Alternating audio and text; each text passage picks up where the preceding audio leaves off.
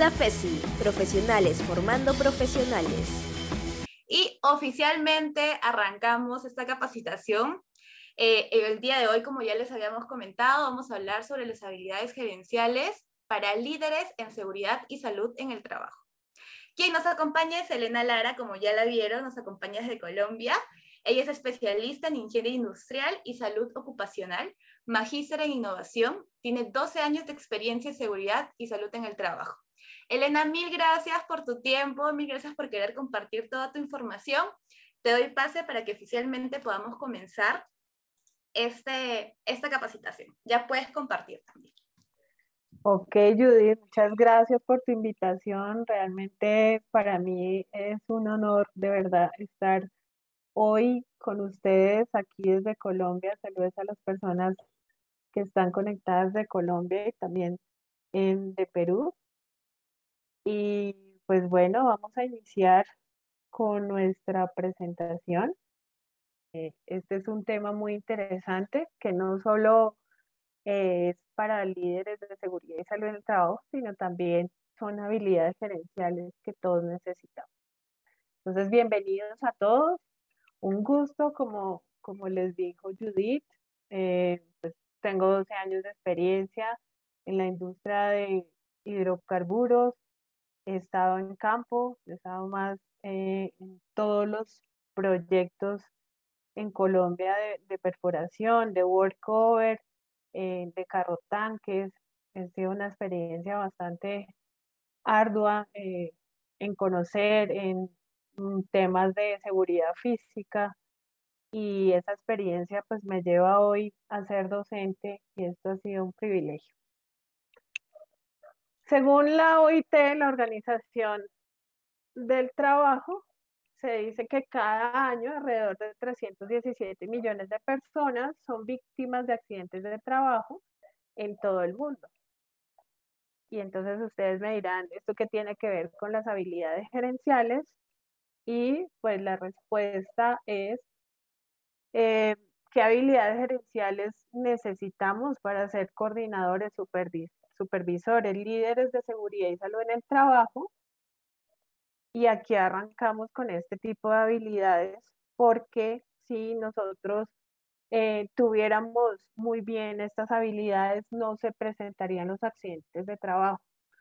Todos sabemos que cuando hacemos una investigación de accidentes, eh, el primer factor que sale es un factor personal, el factor humano. Y ese factor humano, eh, todos le echamos la culpa como al trabajador, todos hablamos de que la herramienta, es que el procedimiento, pero pues no estamos mirando a la persona. Estas habilidades eh, se construyen con, con el tiempo, pues cuando tú ya eres experto en seguridad y salud en el trabajo, pues te comunicas mejor. Y una de esas habilidades es la comunicación asertiva. Aquí podemos ver que cada uno desde su perspectiva eh, ve un contexto diferente. Entonces, y esto no solamente aplica eh, para nuestro trabajo, sino en nuestras relaciones familiares, amorosas. Siempre cada uno está viendo lo que le conviene y a veces interpretamos cosas diferentes. Entonces, eh, la persona que está al lado acá está viendo un 6 y la otra persona está viendo un 9. ¿Por qué ocurre esto? Porque la comunicación es tan importante en la seguridad y salud del trabajo y a veces el trabajador está viendo un 6, yo le estoy diciendo, mira, tienes que hacer un procedimiento así, eh, debes colocar el arnés así y él lo está viendo es un 9. Entonces, ¿qué, ¿qué está pasando? ¿Cómo nos comunicamos? Encontramos ingenieros súper estudiados, con títulos, que saben demasiado, pero no tienen esa habilidad comunicativa. Y este tema del lenguaje es muy importante.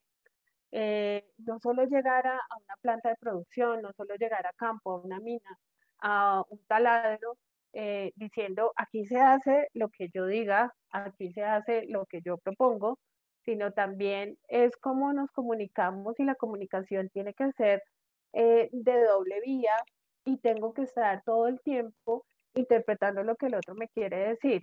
todos a veces decimos, ay, pero eso es obvio, esa herramienta, pues se, se usa así, lo obvio no es tan obvio, ¿sí? Y ahí es donde tenemos esas, esos actos inseguros, esas condiciones inseguros por obviar lo que no es tan obvio. Entonces, cuando yo hablo de comunicación asertiva, estoy hablando tanto del lenguaje hablado y tanto del lenguaje no verbal. Eh, por ejemplo, muchas personas piensan que yo soy de muy mal genio, pero no soy de mal genio. Eh, tengo cara de brava, pero no soy brava. Entonces también el tema es cómo eh, a través de mis expresiones, a través de muchas cosas, cómo estoy logrando el liderar un equipo de trabajo. Y para ser líder en seguridad y salud en el trabajo necesito estabilidad. También es el contenido. Yo no puedo, eh, como ingeniero, como em, doctor, como médico, como tener un nivel superior. A veces nos encontramos, y a mí me pasaba, gente en campo que eh, no sabe leer y escribir.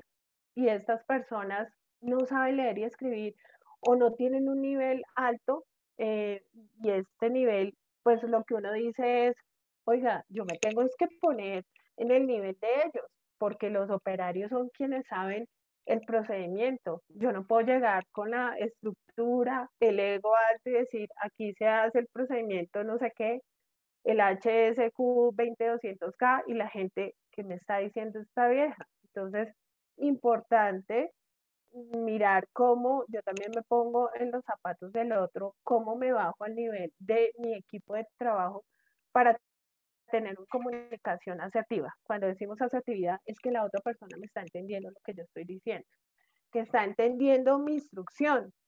Y siempre preguntar, preguntarle a las personas, oiga, si entendió, porque muchos de esos accidentes, cuando hacemos la investigación del accidente, dicen, es que yo no entendía la instrucción, es que como yo no sé leer, pues yo no pude leer el procedimiento, es que el manual está en inglés y yo a duras penas sé más o menos español, castellano. Entonces, este tipo de habilidad, pues todo la tenemos que desarrollar. Hay unas personas que hablamos más, como yo, y hay otras personas que no tienen esa habilidad de hacerse entender cuando uno no tiene esa habilidad de hacerse entender, pues tiene que utilizar todos los medios de comunicación para hacerse entender. A veces los colaboradores necesitan un WhatsApp, necesitan una capacitación, una charla preoperacional, necesitan un instructivo, necesitan miles de cosas para que eh, no se vaya a presentar el accidente. Otro tema otra habilidad pues que tenemos que, tener y es el aprendizaje y el mejoramiento continuo. En ese aprendizaje continuo, eh, yo siempre le digo a las personas, a mis estudiantes en pregrado y posgrado, no se queden aquí. Hay gente que dice, cierro el libro, terminé mi carrera y como ya tengo un título, lo cuelgo ahí y me quedo con eso. Para ser un profesional de alto nivel hay que seguir estudiando. Y este, este aprendizaje continuo es, por ejemplo, acá en Colombia, todos los meses sale una o dos legislaciones nuevas, aprenderlas, conocerlas, qué está pasando, qué pasó con alturas, qué escucha allá, qué está pasando en otros países.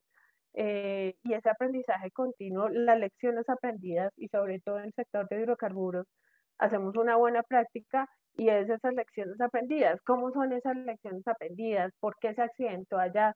Eh, el trabajador, todo lo negativo que ocurre en otra persona, pues debe ser aprendizaje para la industria. Y esa es una buena práctica que yo debería tomar en cuenta. También el tema de la actualización. Aquí en Colombia, bueno, cuando yo arranqué hace muchos años, se decía salud ocupacional. Yo todavía encuentro colegas que dicen salud ocupacional. En el 2012 aquí hubo un cambio y empezó a hablarse de seguridad y salud en el trabajo. Entonces, hasta la misma jerga, los mismos eh, términos van cambiando. Y si yo no soy un trabajador, un profesional que me actualizo, pues obviamente voy a quedar como el desactualizado y pues con los colaboradores que ustedes están, a veces saben más. Entonces hay gente que está muy preparada que todo el día se está leyendo la normatividad y sobre todo el colaborador hoy en día sabe la normatividad, sabe sus derechos, sabe sus funciones y le puede decir, ya se leyó el cambio de la norma de trabajo en alturas y ahí es donde uno queda como, uy, no, no la sé. Entonces este tipo de, habilidades y, de, y de flexibilidad ante tantos conocimientos que hay es, es importante. Otro tema es eh, la habilidad pues, de motivar. No solo es llegar a campo, regañar, decir, no, hay que hacer muchas actividades para que los colaboradores se motiven a ir al, trabajo. Muchas veces no nos queremos levantar eh, porque sabemos que tenemos un ogro de jefe, un tipo que nos hace la vida cuadritos, que nos hace sufrir, que nos hace llorar, que nos hace acoso laboral. Y uno dice, no, pues si el, si el jefe es así, pues ¿qué serán los mandos medios? Y eso pasa mucho que los ingenieros con sus 200 egos arriba llegan a humillar al trabajador y esto desmotiva mucho, esto acaba con un buen clima organizacional y un mal clima organizacional, pues como efecto también que tiene accidentes de trabajo. Y este tema de la motivación es muy importante en todos los contextos y más en seguridad y salud del trabajo. ¿Por qué? Porque la motivación está amarrada con la productividad, con el desempeño. Si yo estoy motivado, si hago un buen trabajo, si en las auditorías a mí me va súper bien, eh, me certifico en ISO 45001 y mi jefe me dice, ay, bien, chévere, Lenita, lo hiciste bien, pero también es reconocimiento y pues todas las personas necesitamos que nos reconozcan nuestro trabajo, que nos lo valoren y también, ¿por qué no?, que nos lo paguen. Entonces, esta, este tema de la recompensa y hablamos de otro tema y es el salario no emocional, el, el salario emocional y es ese salario que, oiga, me voy a ir de vacaciones, ¿será que me regala el viernes? Sí, vaya, eh, hoy en día estamos muy flexibles con el tema eh, virtual y con el tema de los horarios y esto ha generado pues mayor motivación entre los colaboradores. Bueno, obviamente si estamos en turno 14-7 eh, pues no va a haber tiempo, pero cuando las personas, estas personas que han estado, no sé, 20 días en un taladro, 20 días en una mina, y le pide uno o dos días de descanso adicional al descanso al gerente y le dicen no, pues uno dice, claro, yo me mato aquí 24 horas, tras noche, me levanto temprano, la doy toda, pero pues tampoco me están reconociendo eh, el compromiso y el sentido de pertenencia con la organización. Entonces la invitación es a que todos estos ingenieros y todas las personas que son coordinadores, eh, líderes en seguridad y salud en el trabajo motiven a sus colaboradores. Qué más motivante que lleguen y te digan tu nombre. Hay gerentes, hay líderes que no se saben los nombres, dicen allá el gordo. Ese tipo de cosas, pues, primero eh, hace parte de la cosa laboral y segundo, pues desmotiva porque tú debes conocer esa es una habilidad gerencial, conocer a quiénes son tus colaboradores, con quiénes estás compartiendo la mayor parte del tiempo. Es más, llegar y saludarlos de mano, la gente se siente importante y esto mejora pues el clima organizacional. Otra de las habilidades que yo también hablo en, en mi artículo es el tema de trabajo en equipo y es este tema de trabajo en equipo que que es tan difícil porque no todo el mundo sabe trabajar en equipo.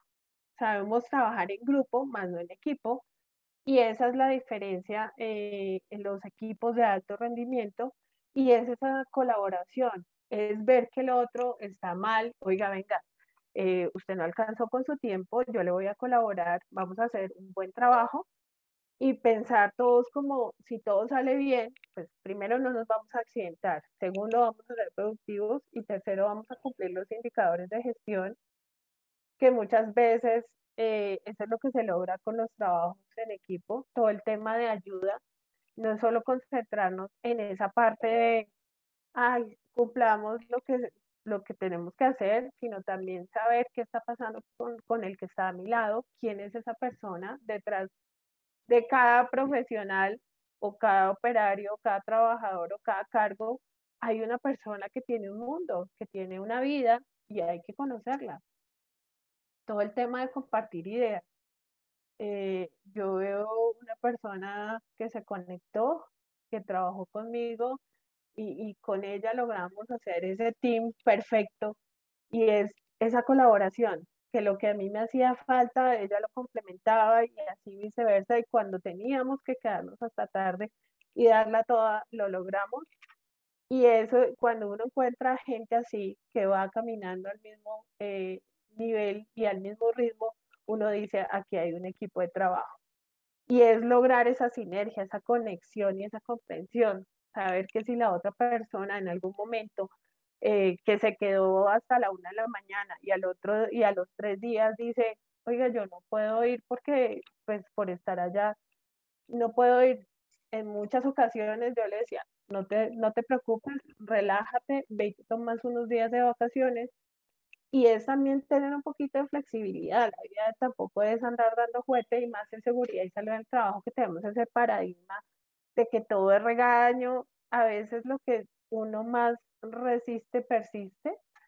Y es ese tema de que uno consigue o conoce gente que es todo el tiempo agresiva en temas de, seguridad y salud del trabajo. Y el mejor ejemplo en seguridad y salud del trabajo es, es no digo ser amigos, sino ser compañeros de tus colaboradores. Eh, otra habilidad, y esa la encontramos eh, seguramente por eh, formación y sobre todo hoy yo les estoy dando palo a mis ingenieros y es esa adaptación y flexibilidad al cambio. Hace 20 años la industria y diferentes industrias eran diferentes. Hoy en día hay un tema de, de innovación, de cambios, y el mundo está cambiando y a partir de, del COVID-19 viene un tema de transformación digital, vienen muchas cosas que, que van a cambiar la industria. Eh, los sistemas de gestión tuvieron que adaptarse, el que imprimía un sistema de gestión y cargaba los procedimientos, eso ya no se usa, eso ya es obsoleto. Andar imprimiendo, eso no es tener un sistema de gestión eh, sostenible. Eh, el formatitis, el, el, tema de fírmeme aquí, huella, cédula, pase por, eh, por la registraduría, todo ese tipo de cosas, pues ya han venido cambiando. Y es esa flexibilidad que tenemos ante el cambio que tenemos que tener, pues todos los que son eh, profesionales de seguridad y salud del trabajo, es más, tenemos otro tipo de generaciones, estamos hablando de, diferentes equipos de trabajo en donde los tenemos que liderar y donde tenemos que aprender a que cada persona es totalmente diferente y es flexibilizar cómo podemos ser más productivos. Hay procedimientos de hace 20 años que nos funcionaban. Hoy en día todo está hacia la agilidad, metodologías Agile, eh, Scrum, que son metodologías en donde todo es rápido, ya las reuniones, reuniones por todo, reuniones de dos horas están mandadas a recoger.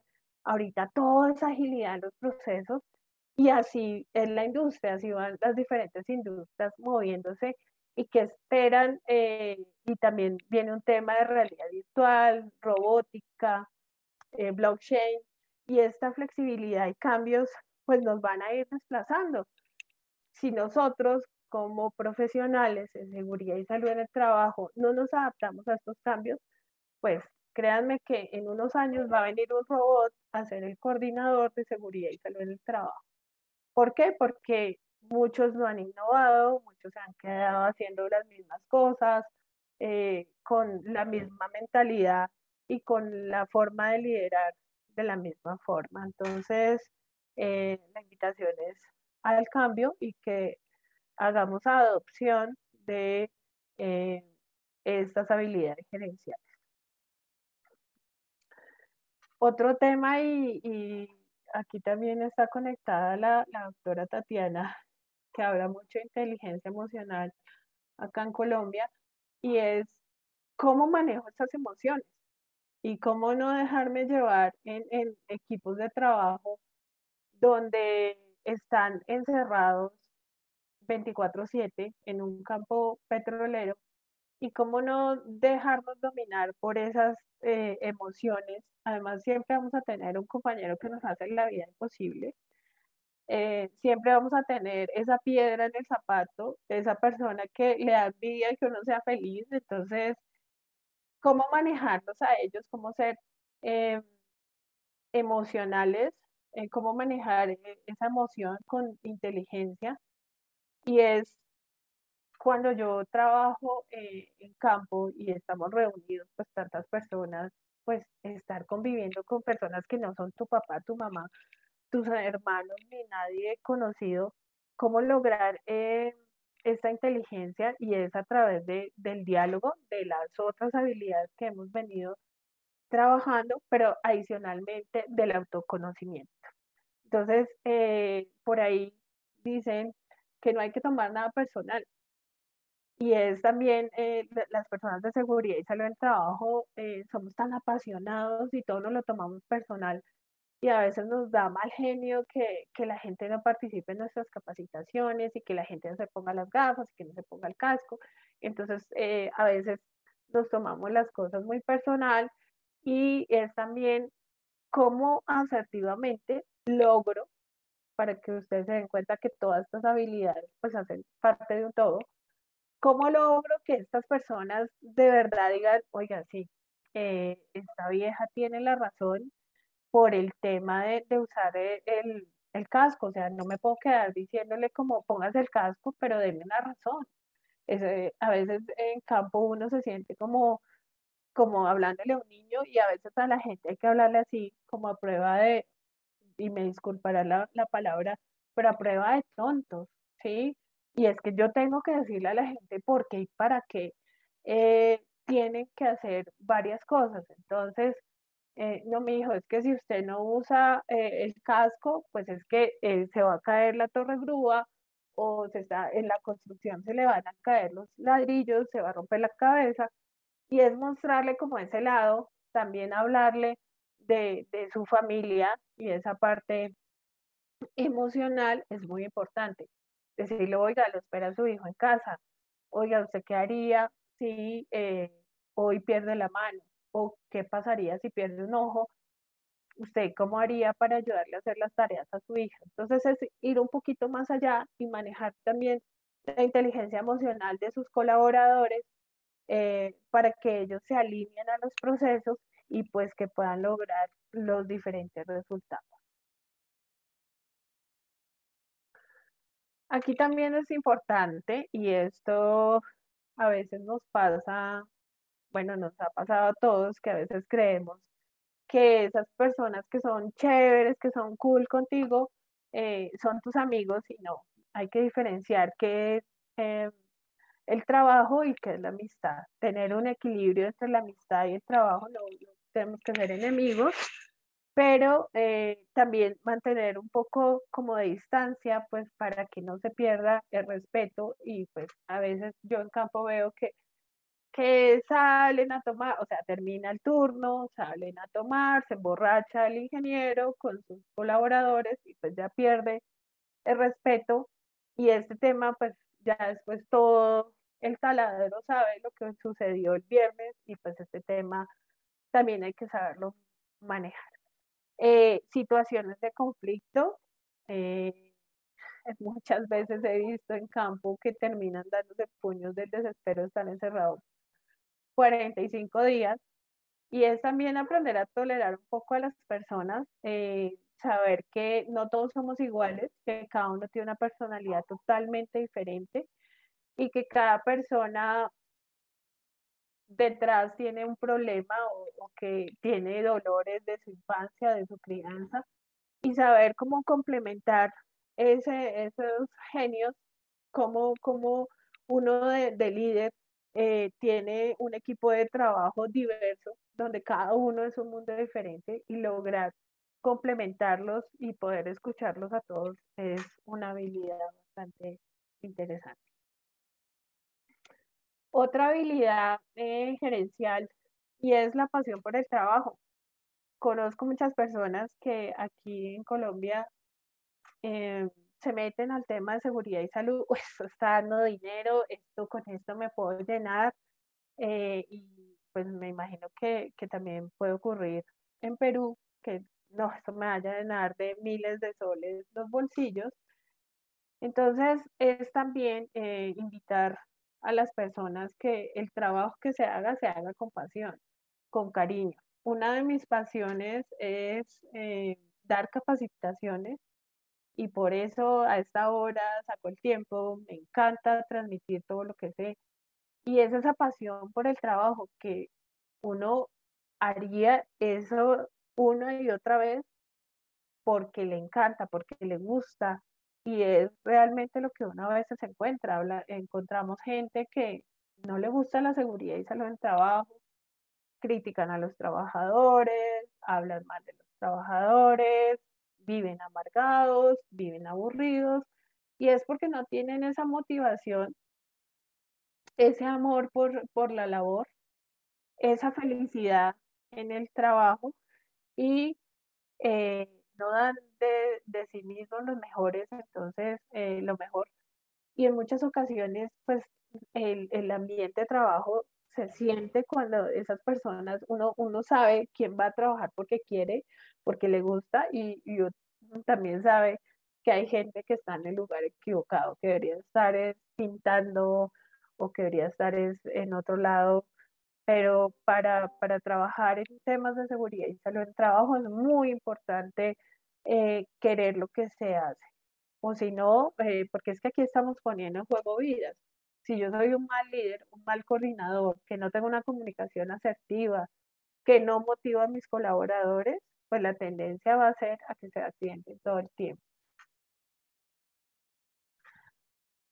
Y aquí viene otra habilidad, eh, una de las más importantes, y es hacer, decir y sentir.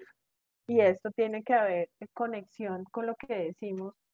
A veces el, el líder dice mm, la política, alcohol y droga, ¿sí? La política, y no vamos a fumar no, es que eh, aquí está prohibido fumar, pero uno los ve fumando en los sitios que no pueden fumar. Ahí se te cae el discurso. Ahí es donde dice la gente, yo porque voy a seguir a un líder que no es coherente con lo que dice. O por ejemplo, esas personas que critican, que dicen, ay, no, es que se la pasa borracho, no, usted lo va a suspender, no los dejan entrar a campo, porque esa persona está en estado de embriaguez pero eh, uno sabe que esa persona en su contenedor, en la nevera, tiene un poquito de whisky. Entonces, la coherencia y el ejemplo, el ejemplo lo más importante para ser un buen líder en seguridad y salud en trabajo, es eso, esa coherencia en lo que se dice y lo que se hace. Si yo le digo a mis colaboradores que eh, si este mes y, o este año no vamos a tener accidentes de trabajo, y al final de año les voy a dar una bonificación, yo tengo que cumplirles, porque lo que se dice se debe hacer. Y ahí, y a veces fallamos en eso. Hay gerentes, hay líderes de seguridad y salud en trabajo que no, no son coherentes con el discurso. Una cosa es lo que dicen y otra cosa es lo que hacen. Son de esas personas que bajan a una planta de producción sin casco. Son esos gerentes que van a campo sin botas de seguridad y que creen que porque es el de seguridad y salud del trabajo no tiene que usarlo. O sea, yo cómo puedo exigirle a alguien que use unas monogafas o que use protección respiratoria cuando ni siquiera la ha usado. Entonces, eh, este tema de la coherencia es muy importante. Espero que no estén eh, Judith, ¿hay alguna pregunta hasta ahora? Sí, tenemos varias preguntitas. A ver. Ok, podemos ir respondiendo unas para que no, se nos acumulen tanto. Vamos.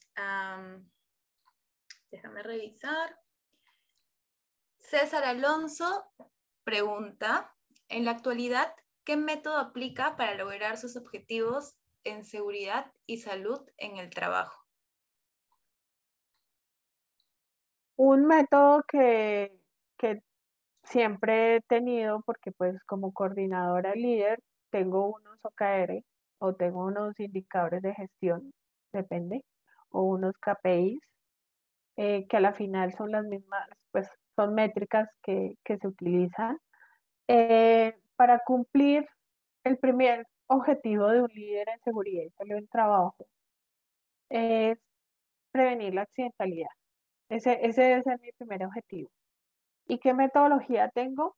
Capacitar, entrenar. O sea, todas estas cosas que yo les he venido diciendo hace parte de un todo y es cómo logro que estas personas se suban al bus, que estas personas realmente no se accidenten y que yo logro un récord de 365 días sin accidentes. Primero, entregando elementos de protección, los que son, porque a veces tenemos un tema y es, no, ahorrémonos unos soles y acá en Colombia unos pesos, eso no, lo más barato, es para qué. Entregarle al trabajador lo que es, por eso tiene que haber una estructura muy bien montada de elementos de protección personal adecuados a la labor. Eh, a veces eh, me he dado cuenta cuando hago auditorías y es que muchas organizaciones le dan cualquier elemento de protección personal inadecuado al trabajador. Número dos, que no los capacitan. La capacitación es necesaria. Si las personas no se entrenan y no se capacitan, ahí está una causal del accidente de trabajo. ¿Cómo también lograr objetivos? A través de los programas de gestión. Cuando yo tengo una matriz de peligros y riesgos, yo he identificado todos mis peligros, todos mis riesgos y sé cuáles son mis programas de gestión prioritarios, ahí eh, mis peligros eh, prioritarios, ahí yo levanto todo un programa, los programas de gestión, en donde los programas de gestión pues están en el ciclo PHBA, y en ese PHBA pues está todo el tema de entrenamiento, el seguimiento, acciones correctivas, acciones de mejora, y cómo logro darle esa competencia al trabajador. Las charlas preoperacionales son importantes las charlas de cinco minutos son necesarias eh, en todos los procesos. Otra pregunta, Judith, por Sí, tenemos eh, a Víctor Moscoso que nos pregunta, ¿cómo gestionar a un personal rotativo por proyecto? Ya que usualmente no se encuentran identificados con la empresa. Ok, eh, perdón, estamos en, en, una ola aquí de, gripa en Colombia, pero no es COVID. Eh, con el personal rotativo de la seguridad y salud del trabajo tiene que cubrir a todos mis colaboradores, independientemente si es contratista o si es subcontratista. Y este contratista eh, me imagino que te refieres a, los subcontratistas o los que están por obra y labor, pues tengo que hacer el proceso de inducción siempre. Y eso es una falla que a veces el ingeniero dice, arranquemos el proyecto y arrancan este proyecto y en ese proyecto no se hace la inducción. Mire, así yo lleve 200 años en la vida haciendo lo mismo, yo necesito un proceso de inducción. Y eso es lo que se nos olvida, que no, no le, y una cosa es la inducción de seguridad y salud en el trabajo y la otra es la del cargo. ¿Por qué? Porque, vuelvo e insisto, obviamos lo que no deberíamos obviar. Y entonces creemos que esta persona es eléctrico, por ejemplo, y toda su vida ha trabajado en, en campo, decimos, no, pues este man se la sabe todas, no lo hacer una inducción, sino mañana mismo arranca. Hay que tomarse el tiempo de, la inducción. Y cómo lograr eh, en, estas personas que, van rotando, independientemente del tiempo, tienen que estar capacitadas. Tenemos que sacar eh, unos tiempos para, para hacer eh, la capacitación. Y las capacitaciones no tienen que ser de 30 minutos. Hoy en día existen muchas herramientas para hacer capacitaciones de 20 minutos eh, enfocadas a lo que es. Y ahí es donde también a veces digo que los discursos se nos caen como líderes de seguridad y salud del trabajo, porque tenemos unos discursos, los megadiscursos, donde el colaborador no sabe de qué estamos hablando. Si vamos a hablar hoy de, de peligros eh, químicos, solo me quedo hablando de químico, no tengo que hablarle de físico, no tengo que hablarle biológico porque se va a confundir una capacitación, un tema específico todos los días es una buena práctica para, para tener pues, a la persona eh, entrenada. Ah, no sé en Perú, pero aquí en Colombia, todas, todas estas cosas, estas herramientas que les digo, hace parte de una legislación que es la 032 del 2019, donde exigen a, a todas las empresas a, a entrenar a sus colaboradores. ¿Hay alguna otra pregunta, Judith? Sí, Elena. Tenemos la pregunta de Giancarlo. Él nos dice, ¿qué especializaciones o competencias uno debe llevar para adquirir esas habilidades gerenciales en seguridad y salud en el trabajo? Pues mira, yo, Giancarlo, te digo que esto es un proceso. Esto es un proceso en los 12 años que llevo trabajando en temas de, seguridad y salud en trabajo, sistemas de gestión, calidad y la parte ambiental. Eh, como dicen, nace y se hace, porque las habilidades eh, gerenciales son, de la persona. Y si la persona no quiere cambiar y tiene unos paradigmas y tiene una barrera y es psicorrigido, nunca va a poder eh, cambiar su forma de, de transmitir, de, de, ser un buen líder. El liderazgo se puede eh, nacer, pero el liderazgo también se puede crear. Entonces, hay que, hay que leer definitivamente.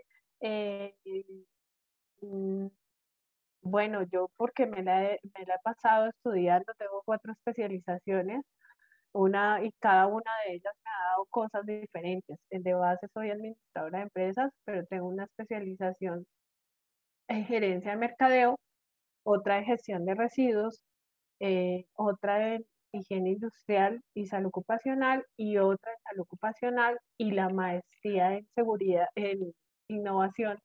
De cada una de ellas he ido fortaleciendo estas habilidades gerenciales, pero aquí en, no sé, Perú, pero en Colombia hay muchos diplomados de habilidades gerenciales es empezar a, tocar ese lado humano, eh, recomendarles que lean a Daniel Goleman, que habla de inteligencia emocional. Eh, hay muchas personas eh, que hacen podcast y que hablan de todos estos temas. Aquí hay una persona, la doctora Tatiana Lara, está conectada. Ella aquí en Colombia habla mucho de este tema de manejo del estrés, y, es ver cómo es el lado humano, porque todo no, no puede ser cuadriculado, que somos ingenieros, que me las todas, sino también es empezar a fortalecer en qué soy bueno y qué, también puedo transmitir y cómo, cómo voy a lograr a transformar estos equipos de trabajo que realmente eh, en 12 años que llevo nunca he tenido un mortal, que mi, licencia y aquí en Colombia eh, nos acreditan con una licencia en salud ocupacional gracias a Dios, a la buena gestión, a la pasión, a la coherencia, a todas estas cosas, nunca he tenido campo mortal, sabiendo que tengo eh, eh, operaciones simultáneas, riesgo eléctrico, todos los peligros y riesgos en un campo de trabajo, pero puedo decir orgullosa que nunca se me ha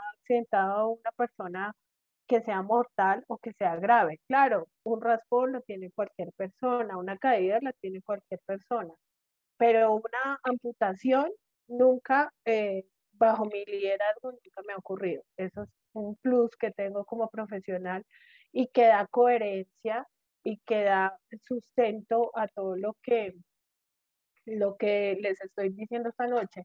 Yo conozco colegas que llevan al hombro cinco mortales Y esto pues uno no lo deja vivir en paz porque tú sabes que puedes hacer, puedes salvar una vida, pero por este tipo de cosas no diste una instrucción como es, te ahorraste la inducción, no quisiste dar esos tips, mm, no quisiste gastar una palabra explicando un procedimiento o haciendo una charla preoperacional por el afán, ahí está el mortal. Entonces, la invitación es que todas estas habilidades y todas estas cosas no es carreta eh, de, una persona que escribió un artículo en Colombia, sino realmente todo este foco lo que ha hecho es de verdad eh, que no, no se me accidenten las personas en campo y, estando en campos que, a veces no, están solitos, o sea, a veces eh, están en, lugares apartados donde ellos pueden hasta entrar en estado de embriaguez, pero hay algo que ellos se van desde la inducción con un mensaje y una coherencia. Y es siempre eh, hay que estar haciendo control, la comunicación. O sea, yo no puedo hacer un entrenamiento hoy y, perderme dentro de un mes, ah, ya volvieron de campo, no, sino cómo van, qué ha pasado. E, esa comunicación debe ser muy, muy asertiva. Aquí. Muchas gracias, Elena. Eh, ¿Quieres que sigamos eh, con las preguntas? No, voy a terminar, voy a finalizar y ya continuamos con la segunda, la segunda parte de preguntas. Gracias. Eh, la empatía, esto es, el, es la palabra clave hoy en día. Y es que a partir de eh, el COVID-19 tuvimos que tener más empatía. Y es ponerse en los zapatos del otro, saber cómo se está sintiendo el otro. A veces, y aquí hemos tenido casos eh, donde el trabajador llega eh, con problemas familiares, eh, problemas económicos, con una carga extralaboral bastante amplia y esto afecta la productividad. Entonces, si yo no logro tener empatía con mis colaboradores, una cosa es empatía y otra es simpatía. Y la empatía es lograr entender qué está sintiendo el otro, qué está pasando con el otro. Y de pronto a veces en ese, en ese plan de, de, ser machos y, uy, no, yo qué voy a decirle a este man, nada, no. Es que en la empatía no es estar abrazándome con todo el mundo. La empatía es saber qué le pasó al otro porque viene con esa cara, que porque llegó tarde. O sea, en vez de preguntarle si una persona llega todos los días tarde, ¿qué está pasando? O sea, ¿usted está durmiendo bien? Y ahí es donde las personas le empiezan a decir a uno, no, mire, es que yo no estoy durmiendo bien. Eh, aquí el, el sector de, de, vigilancia en Colombia es uno de los más críticos. Y, y vigilantes o, o, celadores, no sé cómo los llamen, eh, los vigilantes se suicidan y a mí me ha tocado investigar ese, tipo de accidentes porque me contratan para hacer investigación de accidentes y es porque un vigilante tiene un arma de dotación y claro, ellos trabajan toda la noche, su esposa puede tener a alguien, eh, un amiguis que le puede ayudar con, con ciertas cosas y este tema de, de, la infidelidad y esto los lleva a que se suiciden eh, también eh, fin de año, estar solos y la familia, toda una noche viendo que miles de personas se están abrazando, están eh, con sus familiares. Este tema de la vigilancia es uno de los sectores más críticos. nosotros hacemos una vigilancia y es el sector crítico de Colombia es construcción y vigilancia. ¿Por qué? Porque hay mucho accidente de trabajo. Entonces, ese tema de la empatía es porque muchas personas después del COVID-19 entraron en depresión. Hay, en este momento está pasando algo, eh, estamos eh, viendo que dos países están enfrentados. Eso es aquí, nos, nos puede estar afectando y puede haber un tema de incertidumbre. Entonces, todo este tipo de cosas de la psiquis, de las emociones, de los colaboradores impactan directamente la accidentalidad. Es eh, todo el tema de actos inseguros. El colaborador sabe, entiende tiene la capacitación, tiene el entrenamiento, tiene la señalización, sabe que tiene que usar el guante, sin embargo, él no lo usa y mete la mano en la máquina. ¿Y es por qué? Porque le falta autoestima. Puede ser una causal. O simplemente quiere llamar la atención o simplemente lo tienen llevado, pues todo el tema eh, extralaboral que está viviendo en su casa. Entonces, eh, mire que eh, para mí el tema de factor humano es más importante en un accidente que, la parte, claro, hay, hay condiciones inseguras, pero detrás de, un accidente de trabajo uno logra entender muchas cosas. Muchas personas se accidentan y hay hasta un test, un perfil de, de aplicado en un test de qué tanta probabilidad hay de que esta persona se quiera hacer daño y es accidentarse, suena ilógico, pero puede ocurrir.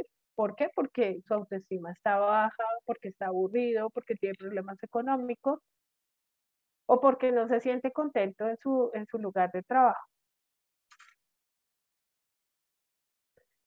Y aquí va otra habilidad y es la creatividad y la innovación. Nuevamente, eh, reitero que mm, hay, hay que ser creativos hasta la forma como invitamos a las personas a la capacitación. ¿Cómo estamos diseñando esas piezas, eh, esas PPTs, esas eh, imágenes, esas actividades? El, el, colaborador se cansa de hacer pausas activas las mismas de siempre. Creemos que pausas activas solo es eh, de miembros superiores. No, puede ser unas pausas activas de juegos, juegos de, de, motivación, de concentración. No nos quedamos haciendo lo mismo porque en la universidad me enseñaron que yo tenía que hacer esto. ¿Qué tan creativo e innovador son? Y esa creatividad e innovación es la que también motiva. Por ejemplo, a fin de año, ¿cómo motivan a sus trabajadores? En algunas empresas yo hacía el premio de, los Oscar y esos Oscar era premiar a los mejores trabajadores en el ámbito de seguridad y salud del trabajo, hacer una premiación. Que le den a uno un chocolate, uno ya está feliz. Entonces, ¿cómo, cómo logro eh, motivar a la gente? Y yo le contaba a Judith, nosotros acá en Colombia hacemos el café, pues yo, yo, yo inventé esto los viernes por la tarde en una empresa. El café de la seguridad y salud. Y entonces decía, la, la empresa le pone el café y ustedes van trayendo galletas, van eh, el compartir. Y en estos espacios de compartir, la gente empieza a tener mayor sentido de pertenencia, empieza a comunicarse mejor, empieza a haber afiliación entre los colaboradores unos y otros y, se empiezan a, a mejorar tanto las relaciones interpersonales como los temas eh, de productividad y de accidentalidad. Qué rico que uno a las 7 de la mañana diga al jefe, uy, está mal para todos, y uno que no ha desayunado, no, una maravilla. Bueno, aquí en Colombia el tamal es como una masa de harina, eh, o, que lleguen así con un chocolate y, y muchas cosas como para, para disfrutar. Entonces, este tipo de actividades, de cómo creo diferentes actividades enfocadas a la seguridad con el mismo objetivo.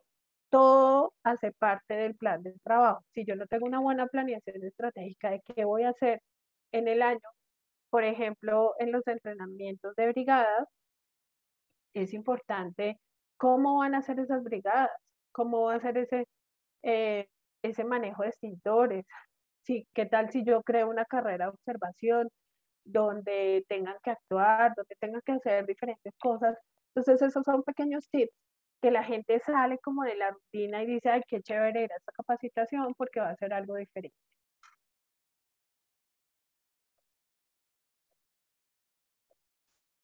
Y eh, por último, pues sabemos que hay generaciones diferentes.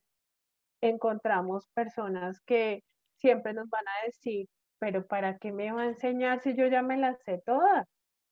Yo toda la vida lo he hecho así, nunca me he accidentado, a mí no me gusta usar esos guantes. Pues también es empezar a, gestionar estos equipos de trabajo y pues también está eh, los millennials, están los centennials y está pues toda esta generación que no cree en nada ni en nadie o la generación de cristal que también si ya uno les habla durito, entonces ya es, eh, ya me está acosando, me voy a suicidar, qué problema. Entonces es también empezar a medir eh, cómo empiezo a trabajar con, con, las diferentes generaciones y cómo logro motivarlos, porque no es la misma motivación de una persona de baby boomers que uno consigue, que uno conoce mucho en, Taladro, que hay maquinistas que ya tienen 60 años, o Company Man que tienen 65 eh, años. ¿Cómo logro motivarlo desde eh, su experiencia y cómo logro que esta persona eh, también participe? Porque no quiere decir que porque soy el Company Man, entonces yo tampoco estoy la seguridad ya de yo acá. he conocido company man que son súper metidos en el tema de seguridad y salud y he, también he conocido que no les interesa el tema y que creen que eso nunca les va a tocar. Pero entonces también es buscar estrategias eh, de cómo eh, eh, logro gestionar estos equipos de trabajo. Y bueno, aquí muchas gracias. Ahí aparecen mis redes sociales Mil gracias, Elena. gracias a ti, gracias a todas las personas que participaron, gracias por sus preguntas. SAFESI, profesionales formando profesionales.